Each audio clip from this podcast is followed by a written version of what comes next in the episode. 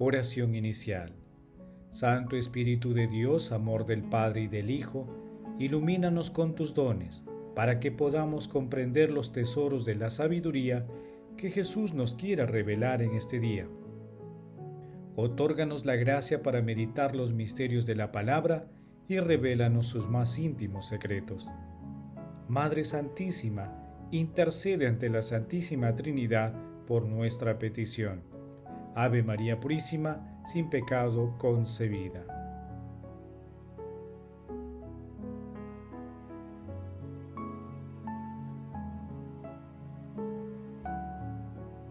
Paso 1. Lectura.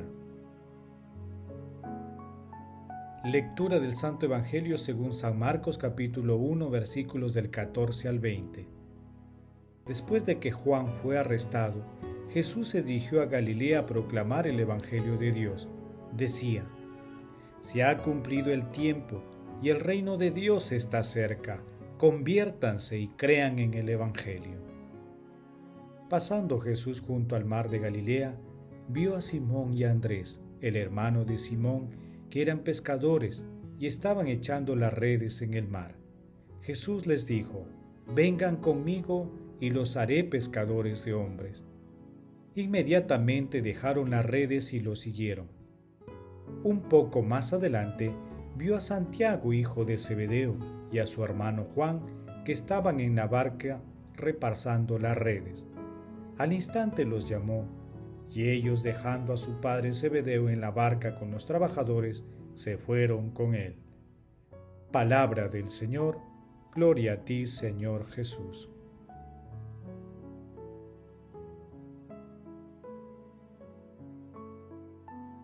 El domingo pasado meditamos que todo aquel que ha sido llamado por Jesús ha sido llamado a ser libre.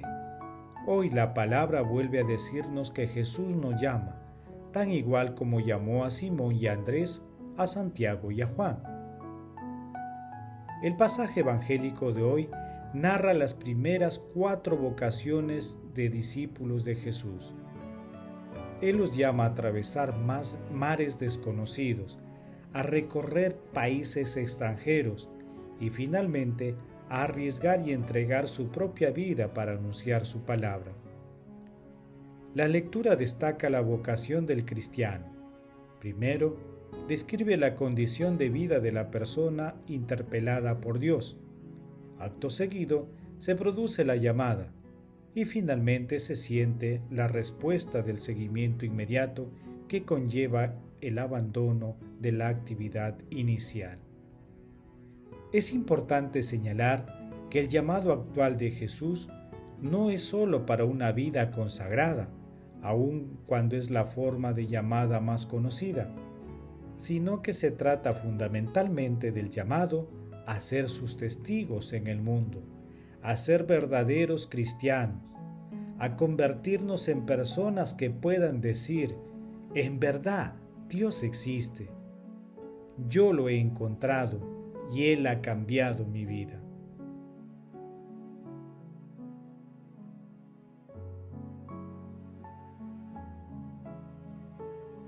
Paso 2. Meditación. Queridos hermanos, ¿cuál es el mensaje que Jesús nos transmite el día de hoy a través de su palabra? Al inicio del pasaje evangélico, nuestro Señor Jesucristo hace un llamado a la conversión, que consiste en pasar de la incredulidad a la fe, de una vida solitaria y egoísta a una vida de relación con Dios y con el prójimo, a través de relaciones fundamentadas en la paz y el amor. Esta es la condición para acceder al reino de los cielos y alcanzar la mayoría de edad del cristiano. Luego, nuestro Señor Jesucristo nos llama, muy a pesar de la vida que llevamos, de nuestros antecedentes o nuestras motivaciones. Nos ofrece una nueva barca, nuevas redes, nuevos horizontes y lejanos mares. No busquemos obtener criaturas inferiores, sino una nueva relación con criaturas de la misma dignidad. Cuando el Maestro nos dice, sígueme, y aceptamos el don inmerecido del llamado y con alegría vamos tras él, encontramos el verdadero sentido a nuestra vida y se ilumina nuestro presente y futuro. Es un imperativo de liberación, de esperanza luminosa. Si no, veamos a Pedro, a Andrés, a Santiago y a Juan, que llenos de alegría siguieron a Jesús. Aceptemos con humildad la riqueza del llamado de nuestro Señor Jesucristo y acerquémonos a Él, a nuestros familiares, amigos y a cualquier persona. Hagámoslo con gozo, porque quien encuentra a nuestro Señor Jesucristo lo encuentra para todos. Es una vocación irresistible. Es el discipulado permanente. Es para toda la vida. Hermanos, meditando la lectura respondamos. ¿Aceptamos el llamado de nuestro Señor Jesucristo? ¿En qué mar estamos echando nuestras redes? ¿Llevamos otras personas hacia nuestro Señor Jesucristo? Que las respuestas a estas preguntas nos ayuden a vivir en un estado permanente de conversión, aceptando con humildad y plena adhesión el llamado de nuestro Señor Jesucristo y a llevar hacia Él a nuestro prójimo, porque solo viviendo con Jesús y como Jesús se puede aprender quién es Jesús y cuál es su mensaje y enseñanzas. Jesús nos ama.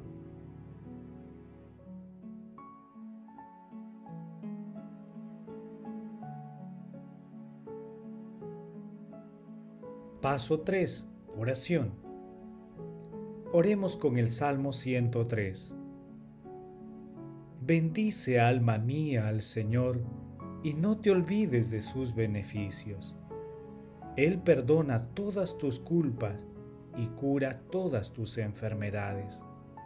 Él libra tu vida de la muerte y te corona de amor y de ternura. Él sacia de bienes tu existencia y te rejuvenece como un águila. Amado Jesús, concédenos el mismo espíritu que acompañó a los primeros discípulos, para que dejando de lado lo que nos aparta de ti, seamos tus fieles seguidores. Espíritu Santo, fortalece la perseverancia de las comunidades cristianas para anunciar el reino de los cielos y seguir con la misión de acercar a la humanidad a nuestro Señor Jesucristo Inflama los corazones de todas las personas con el fuego de tu amor, para que todos sintamos la vocación irresistible de seguir a nuestro Señor Jesucristo. Padre eterno, tú que enviaste a nuestro Señor Jesucristo al mundo para salvar a los pecadores, concede a todos los difuntos el perdón de sus pecados. Santa Madre de Dios, Madre del Amor Hermoso, intercede ante la Santísima Trinidad por nuestras peticiones. Amén.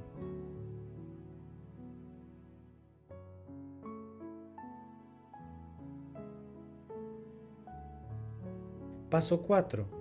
Contemplación y acción. Hermanos, contemplemos a Dios con un texto de San Irineo de León.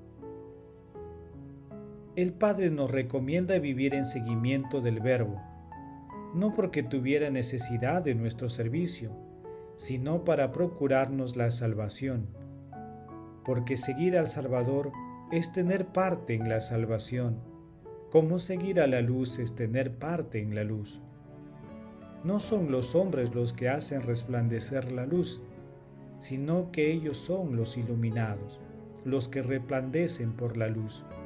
Los hombres nada pueden añadir a la luz, sino que la luz los ilumina y los enriquece. Lo mismo ocurre en el servicio que rendimos a Dios.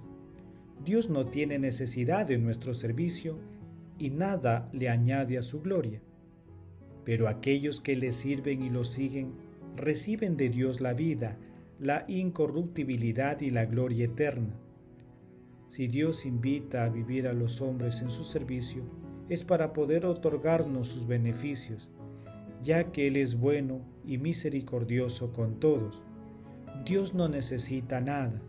En cambio el hombre necesita de la comunión con Dios. La gloria del hombre consiste en perseverar en el servicio de Dios. Por eso dijo el Señor a los apóstoles, No me elegisteis vosotros a mí, fui yo quien os elegí a vosotros. Con ello indica que somos nosotros los que le glorificamos con nuestro servicio, sino que por haber seguido al Hijo de Dios somos glorificados por Él. De ellos dice Dios por boca de Isaías, Desde oriente traeré a tu estirpe, te reuniré desde occidente. Haz venir a mis hijos desde lejos, y a mis hijos del extremo de la tierra, a todos los que llevan mi nombre, a los que creé para formar mi gloria. Amado Señor Jesús, nos comprometemos a seguirte como discípulos tuyos en nuestras familias, vecindad, centros de estudio y de trabajo, comunidades y por donde vayamos. Asimismo, deseamos conducir hacia ti a nuestros hermanos que se han distraído un poco y están alejados de ti. Invoquemos siempre al Espíritu Santo para vencer las tentaciones que tratan de invalidar nuestra respuesta al llamado de nuestro Señor Jesucristo. No dejemos de mirar a nuestro Señor Jesucristo a través de la palabra del prójimo y veremos que en su rostro hay un atractivo divino irresistible que nos hará confiar en Él. Glorifiquemos a Dios con nuestras vidas.